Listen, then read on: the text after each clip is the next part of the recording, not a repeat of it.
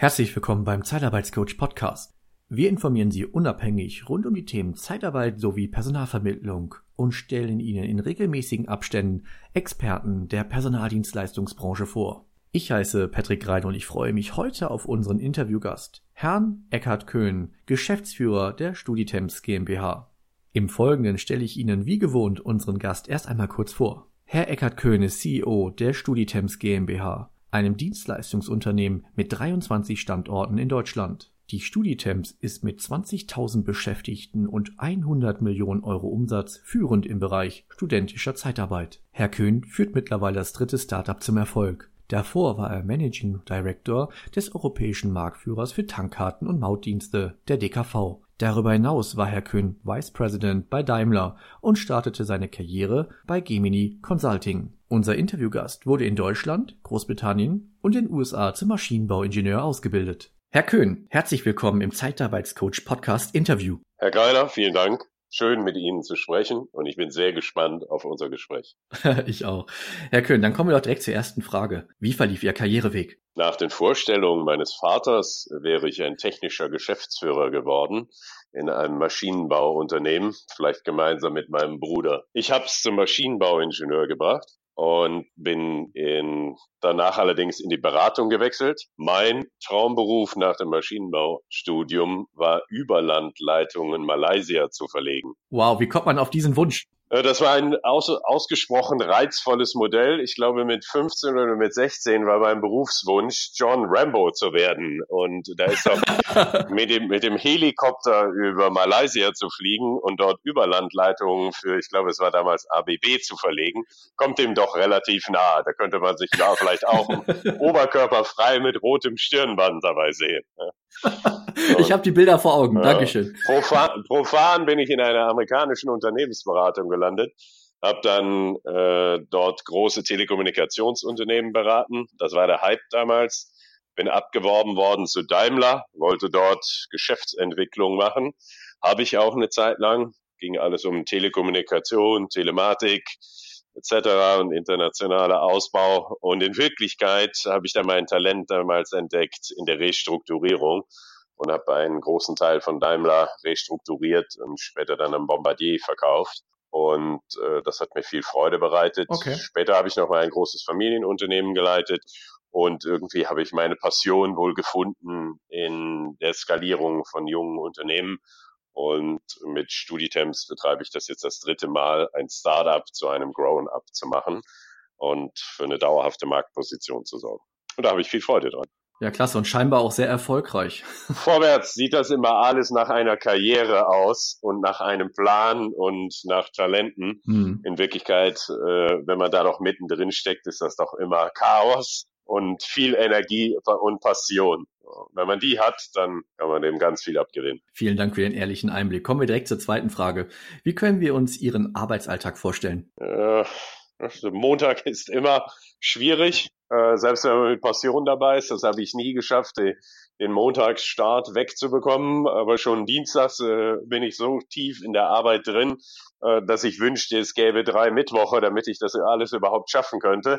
Und Freitag kann ich kaum loslassen. Ähm, was passiert in diesem Arbeitsalltag? Vor zehn Jahren ja. in etwa, als Studitems noch bei 0 Euro Umsatz war oder bei 50.000 Euro, ging es sicherlich darum, den einzelnen Mitarbeiter zu gewinnen, den Kunden anzurufen. Die allererste Ausschreibung damals gegenüber Zalando genau auf Punkt 12 Uhr noch abzuliefern und äh, eine Repositionierung der Zeitarbeit in Deutschland anzustreben, selbst wenn man nur mit 14 Mitarbeitern und Altersschnitt 21 unterwegs war. Das wandelt sich dann über die Zeit hm. und das ist das Spannende dabei, dass jeder Mitarbeiter, der bei uns dann auch an Bord gekommen ist, dann jeden Tag quasi ein neues Arbeitsprofil für sich selbst kreiert hat. Und so ist es bei mir auch gegangen, dass sich das, das entwickelt hat von den persönlichen Gesprächen mit den Kunden, dass ich heute viel mehr ja. daran arbeite, die richtigen Talente für Studitemps zu suchen. Äh, sicherlich auch immer mal wieder Kapitalgeber dafür zu begeistern. Und so hat sich das massiv verändert innerhalb dieser zehn Jahre. Und so gibt es auch bei uns Karrieren im Haus, wo jemand, der als Trainee gekommen ist, bisschen zu lang vielleicht Geschichte studiert hat, ohne das in irgendeiner Weise werten zu wollen, und daraus ein hervorragender Key Account Manager geworden ist und der sich jetzt noch zu höheren Weinen wieder aufschwingt. Und so geht das jedem und so bin ich selber total gespannt darauf, was mache ich wohl in fünf Jahren oder zehn Jahren, wenn wir vielleicht 100 Büros haben oder bereits in mehreren Ländern sind. Sehr spannend. Ich drücke Ihnen dafür die Daumen und ich werde das gerne aus der Ferne weiterhin verfolgen. Ich finde das ganz spannend, was Sie da aufgezogen haben, muss ich ganz ehrlich sagen. Danke. Das ist ein großes Team, ja. Kommen wir zur dritten Frage. Sie haben es vielleicht schon ein Stück weit mit beantwortet, aber vielleicht von außen ist das halt auch immer vielleicht schwer zu greifen. Welche Position haben Sie im Unternehmen und vielleicht die, die, vielleicht können Sie zu der Tätigkeit auch da noch mal ein bisschen mehr sagen? Also die Funktion innerhalb des Unternehmens heißt CEO. Das heißt, in, der, in dem deutschen Sprachgebrauch wäre es der Sprecher der Geschäftsführung. Und ähm, tja, was ist die Rolle von dem? Äh, der ist am Ende für alles verantwortlich, insbesondere natürlich für alles, was schief geht. ähm, also ansonsten, wenn es gut klappt und ich gute Mitarbeiter für die Firma habe gewinnen können, dann können die ja alles selber ja. und ähm, äh, erschaffen sich auch die eigene äh, strahlende Zukunft selber. Dann braucht man eigentlich nur Rückendeckung geben, also zum richtigen Zeitpunkt zum Sparring da zu sein. Und ähm, wenn mal was schief mhm. läuft, dann eben sich mit dem breiten Kreuz dahinter stellen. Das ist die, die beste Beschreibung dessen, was, was mir gefällt dabei.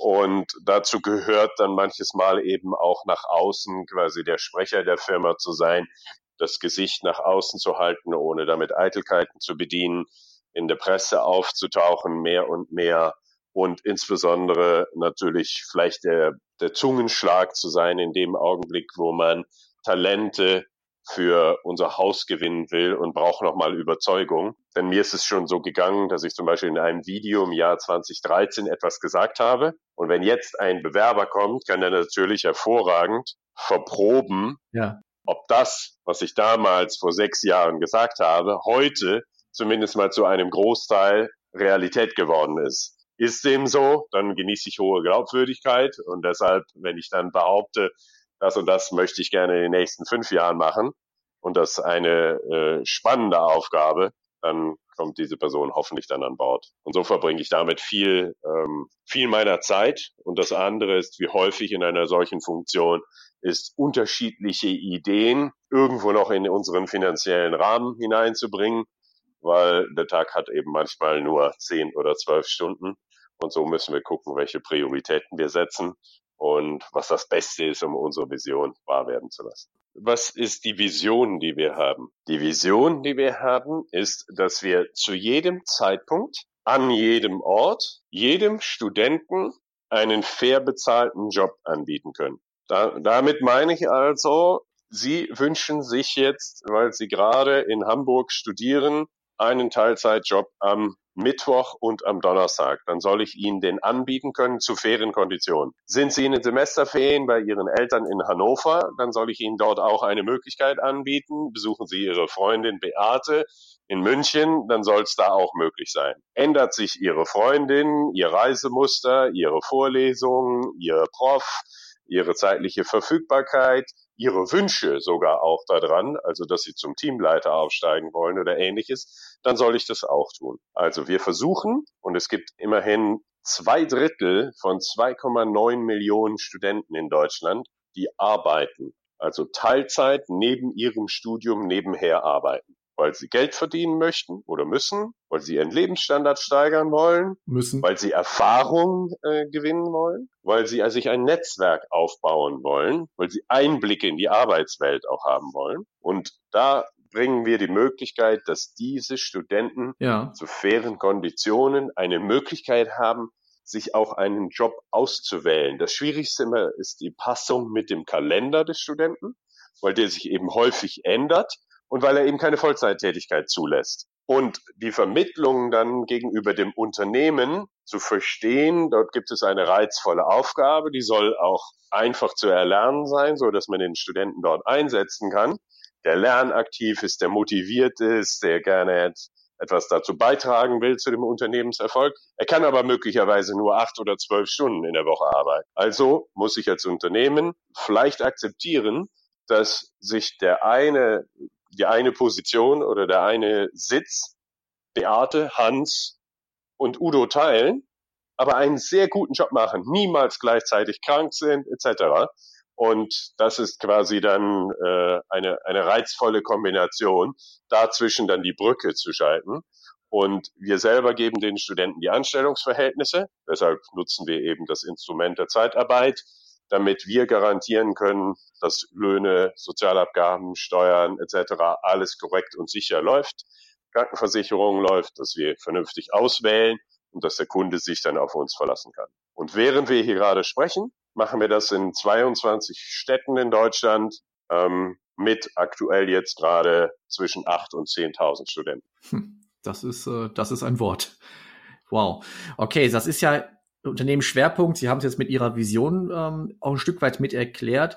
Jetzt ähm, hätte ich auch da direkt die Brücke. Ähm, was zeichnet Ihr Unternehmen besonders aus? Wenn Sie das Unternehmen intern sich anschauen, dann ja. haben wir sehr viele Überzeugungstäter im Haus. Wie ich eben beschrieben habe, gibt es ganz, äh, sind wir ein Unternehmen, was im Jahr 2008 gegründet wurde, in 2010 mit dem Thema Zeitarbeit für Studenten begonnen hat. Vorher waren wir ein reines Jobboard für Studentenjobs. Und seit 2011 skalieren wir also von nahezu null Umsatz auf jetzt 100 Millionen und hatten damals eben knappe 14 Beschäftigte intern und haben heute 400 intern und zwischen 8 und 10.000 extern und wachsen stark. Woran hat man dann besondere Freude, wenn man da drin an dieser Geschichte mitarbeitet? Man erschafft etwas. Es gibt natürlich jeden Tag ja. Wachstumsschmerzen. Das tut auch manchmal wirklich richtig weh und das stört einen und man hat dann Kämpfe intern, weil jeder ficht natürlich für seine Sache. Aber am Ende erschafft man jeden Tag etwas und es wird immer größer und irgendwann schaut man zwischendurch ganz kurz zurück und staunt, was man denn da eigentlich geschaffen hat. Aber dann kommt schon wieder der Alltag und genau, und es geht sofort weiter. Und daran haben die meisten Leute ähm, große Freude als Überzeugungstäter draußen das zu vermitteln, im Haus ja. dafür für diese Vision zu kämpfen und das zu tun. Und ich glaube, das ist, was es das Unternehmen intern auszeichnet, dass jeder daran glaubt, dass es ein sinnvoller Service mhm. für den Studenten ist. Also man das selber gerne gehabt hätte oder für die eigenen Kinder. Dass es Sinn macht für das Land, weil man eliminiert einfach das Wort Praxisschock. Und dass es gut ist für Unternehmen, weil das sind junge, motivierte, lernwillige Personen, die ich mir später auf der Absolventenmesse würde ich da, oh, würde ich sie sofort in den Arm nehmen, wenn ich sie hätte. Aber es gibt sie eben auch schon zwei Jahre oder drei Jahre vorher. Ja. Und da sind die nicht viel anders. Ja, deshalb ist das eine, eine wirklich schöne Aufgabe und ich hoffe, wir strahlen das auch nach draußen aus. Und wir würden gerne deshalb, weil, wenn Sie fragen, was zeichnet das Unternehmen aus, dass wir diese Überzeugungskraft nach draußen tragen und dass die Studenten das auch machen und dass wir, und das meine ich im positiven, sympathischen Sinne, dass wir Teil eines Systems werden. Also, dass man irgendwann den Studenten die Rekrutierung, das Netzwerk, all das automatisch gewinnt indem man mit Studitems oder anderen ähnlich aufgestellten Marktbegleitern dann Wettbewerb muss es dann geben und belebt das Geschäft, dass man mit denen zusammenarbeitet und dadurch lernt man jemanden in Realsituationen mit 18, mit 19, 21, 23 kennen und darin kann man dann doch viel besser dann vom eigenen Unternehmen den ja. Aufgaben überzeugen und dann auch Talente gewinnen und die wissen auch, worauf sie sich einlassen. Und das ist dann, finde ich, der natürliche Weg, wie jemand aus der akademischen Welt sukzessive in das Berufsleben hineinwächst und ähm, dann reizvolle Aufgaben wahrscheinlich schon viel, viel früher übernehmen kann. Und damit können wir aus meiner Sicht dann einen Teil der Demografiekurve, die dann zu unserem Nachteil unserer Wirtschaft ausfällt, ausgleichen und einen Teil des Fachkräftemangels auch ausgleichen. Also das lösen nicht nur Zuwanderung und Roboter, sondern das können wir auch durch andere Teile der Gesellschaft, die arbeitswillig sind, wo wir uns nur selber ein bisschen flexibilisieren müssen, ähm, sehr gut auffangen. Ja, fantastisch. Ja, absolut, wenn ich das, wenn ich das erlauben, wenn ich mir die Aussage erlauben darf, absolut sinnvolles Konzept und ich glaube, der Erfolg war einfach eine logische Konsequenz daraus, muss ich ganz ehrlich sagen. Also zumindest aus der Ferne betrachtet. Ja, es gibt Vorbildmärkte. Also die Schweden oder die ganzen nordischen Länder machen das schon eine ganze Weile. Offensichtlich haben, haben wir nur gerne Spotify und Ikea äh, kopiert, aber das hatten wir bis einiger Zeit, äh, bis vor einiger Zeit noch nicht kopiert. Das ist eigentlich schade. Mhm. Und wir konnten keinen Grund sehen, warum das nicht auch gut für unser Land ist, also Deutschland. Und die Holländer betreiben das auch seit dem Jahr 2000. Sie sind im Thema der, des Arbeitsmarktes auch viel früher noch unter Druck geraten und gehen da in einer sehr mhm. positiven Art und Weise um. Und dann gibt es ganz interessant noch Ungarn, wo wir ja eher eigentlich hingucken, wenn wir an Delikatessen zum Essen denken oder äh, ja, an Ur Urlaub früher an den Seen denken. Und ansonsten haben wir das Land nicht so sehr im Blick. Wir wissen, dass da gute Ingenieure oder gut ausgebildete Kräfte daherkommen. Ja. Und die betreiben gerade eben auch, um die frühzeitig in das Arbeitsleben zu integrieren, ähm, eine sehr äh, simpel strukturierte, also vorteilhafte ähm, Art der Zeitarbeit mit Studenten. Und da gibt es etliche solcher Firmen. Ja, ich glaube, man macht sich so einfach, wenn man nur glaubt, man kann das Thema Arbeitskräfte oder Fachkräftemangel ähm, mit dem mit mit mit mit, mit ausländischen Arbeitskräften äh, lösen. Ich bin der Meinung, das ist so eindimensional gedacht. Ich glaube, da gibt es ganz ganz viele Modelle, die halt dann auch passen und da finde ich halt das äh, von der Studitems GmbH ebenfalls. Ist aber wahrscheinlich eine tolle Überleitung ähm, zur sechsten Frage. Wie schätzen Sie den aktuellen Arbeitsmarkt ein? Aktuell muss man jetzt dabei sagen, wir nehmen den die Folge heute im September 2000 2019 auf? Jetzt, wenn wir, wir haben ja immer noch das Thema Vollbeschäftigung. Ähm, dann sprechen wir in Deutschland davon, dass alles nördlich von Frankfurt äh, noch irgendwie mit vier bis fünf Prozent Arbeitslosigkeit unterwegs ist. Äh, der Osten hier ja. und da noch ein bisschen höher und alles, was Frankfurt und südlich ist, sind quasi keinerlei freie Arbeitskräfte mehr verfügbar. Wenn wir diese Struktur haben, aus meiner Sicht, selbst wenn wir jetzt gerade durch den Handelskrieg zwischen China und den USA plus das unklare Brexit-Votum ein bisschen gerade eine Unsicherheit oder Verlangsamung spüren, denke ich, äh, wird von den Notenbanken ganz und von den Regierungen ganz gut dagegen gearbeitet, dass es keine signifikante Delle wird im Sinne einer Finanzkrise, wie wir sie 2008 bis 10 dann gehabt haben. Ähm, dennoch einige Industrien müssen umdenken und wir merken das ja.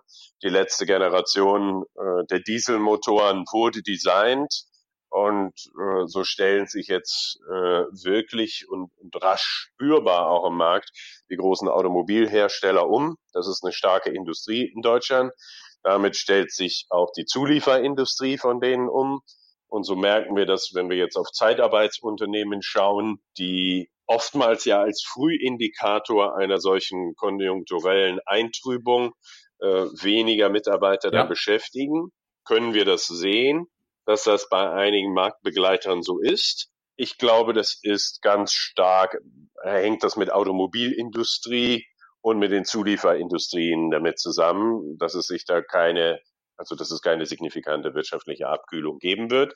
Dennoch muss man aufpassen und die eigenen Kosten im Griff halten und sich das genau anschauen. Wie auch mit der Finanzkrise ist, es, ist es so, wer diese Phase mit vernünftigen Strukturen durchschifft, ich will nicht sagen überlebt, sondern das vernünftig managt in mhm. der Zeit, kommt in der Regel danach gestärkt heraus und hat sich auf mehr äh, Flexibilität, also in der Regel kürzere Konjunkturzyklen und kürzere Entwicklungszyklen ja. angepasst. Und deshalb glaube ich, die Demografie, die wir in dem Arbeitsmarkt haben, die Babyboomer gehen oben raus, sind in der Regel noch äh, mhm. gute Gesundheit, sind mit in der Regel ähm, viel freien Mitteln, also die sogenannten Silver Ager oder Surfer äh, versorgt. Das macht die Binnenkonjunktur stark.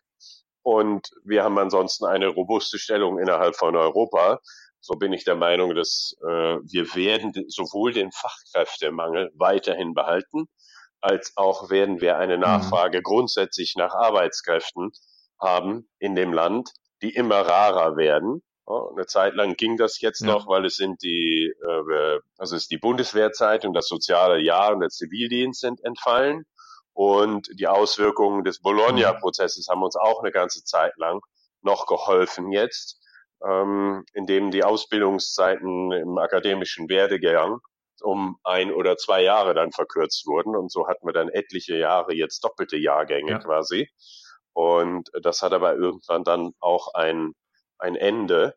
Und so denke ich mal, müssen wir uns darauf einstellen, dass wir möglicherweise ähnlich wie die Niederlande einen Markt haben, in dem äh, der Ruf nach mehr und frei verfügbaren Arbeitskräften so stark wird, dass wir eine enorme Konkurrenz haben um Personen, die um Personen, die motiviert eine, eine reizvolle Aufgabe in einer Firma machen möchten. Und wir müssen uns dann mit anderen Arbeitsmodellen oder also nicht nur Arbeitszeitmodellen, sondern mit anderen Modellen, wie wir Arbeit organisieren, in Zukunft massiv auseinandersetzen. Und zwar beide Seiten, sowohl die Unternehmen als auch Mitarbeiter, dass sie sich in so etwas wohlfühlen. Herr Köhn, perfekt. Sie haben im Grunde jetzt mit dieser einen Frage die nächste Frage beantwortet und zur übernächsten Frage her, äh, hingeleitet.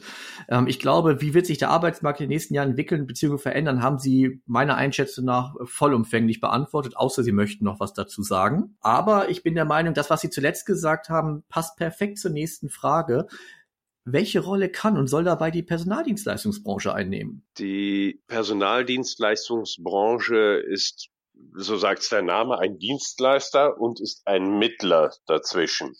Wenn wir ähm, uns vor Augen führen, dass die Entwicklungszyklen immer schneller werden. Also es gibt eine, eine schöne Technologiekurve von einem Herrn Tim Urban. Darin kann man sehen, wie lange es gedauert hat, beispielsweise von, gehen wir mal ganz weit zurück, man, man lebt auf dem Feld oder im Wald bis zu man lebt in der Höhle. Man lebt in der Höhle mit Feuer man lebte in einem Haus, äh, man lebte mit der Dampfmaschine äh, und so weiter.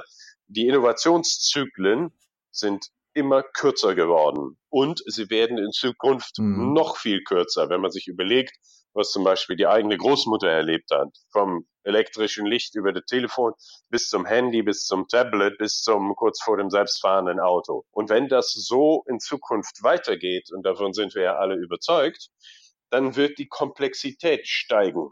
Das heißt, ich muss viel schnell, ich kann keinen Dreijahresplan mehr machen, mich darauf verlassen, dass der auch einfach so stattfindet. Ich kann nicht mehr sagen, dass in meinem ja. Sektor ich abgekoppelt bin von Geschehnissen auf der Rest der Welt und dass bei mir die Innovation erst in, in sechs Jahreszyklen stattfindet. So etwas gibt es nicht mehr.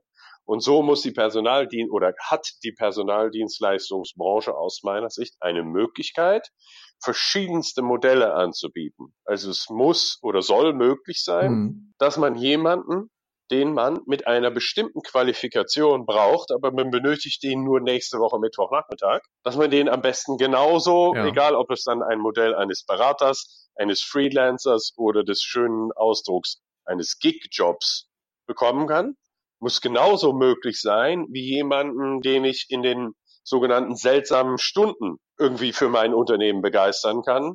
Nämlich, ich brauche den nur am Donnerstagnachmittag, ja. am Freitag und am Samstag. Aber ich brauche ihn garantiert nicht am Mittwochvormittag, weil mhm. da in meinem Ladengeschäft nichts los ist. Also muss ich jemand anders dafür ansprechen ja. können. Auf der anderen Seite brauche ich aber auch Mitarbeiter, die ganz langfristig an meinem Unternehmen mitarbeiten, eine Strategie entwickeln, konzeptionell da sind, am liebsten zehn Jahre dort bleiben, äh, tiefe Sachkenntnisse. Und für all diese Modelle, meine ich, sollte die Personaldienstleistungsbranche Nischen oder Spezifika entwickeln. Denn der eine Dienstleister, der das alles kann, ist in meiner Welt in Zukunft wahrscheinlich zu behäbig oder ähm, müsste sich wirklich in eine Gruppe aufteilen, mhm. die all diese kleinen Module und Möglichkeiten anbietet, so dass, dass man gerne mit dem zusammenarbeitet. Also allerhand Chancen für die Personaldienstleistungsbranche und gleichzeitig eine massive Zunahme der Komplexität und Geschwindigkeit in der eigenen Veränderung und in der äh, getrieben durch den Kunden und auch in der Anspruchshaltung der Personen, mit denen man in Zukunft zusammenarbeitet. Weil jemand, mit dem man zusammengearbeitet hat, der vorher ein normales acht Stunden am Tag, 40 Stunden Arbeitsverhältnis erwartete, dem muss ich die Sicherheit geben, wenn sich vielleicht dessen Woche in drei Einsätze aufteilt, egal ob hoch oder niedrig qualifiziert. Und dem Unternehmen muss ich auch klar machen, dass vielleicht eine Position nur zeitweise besetzt wird und dann die gleiche Person bei jemand anders in der gleichen Woche noch im Einsatz ist, weil nur dann wirklich das Know-how von dieser Person am allerbesten genutzt wird. Also viel Arbeit in den Köpfen und, und im Herzen der Personen.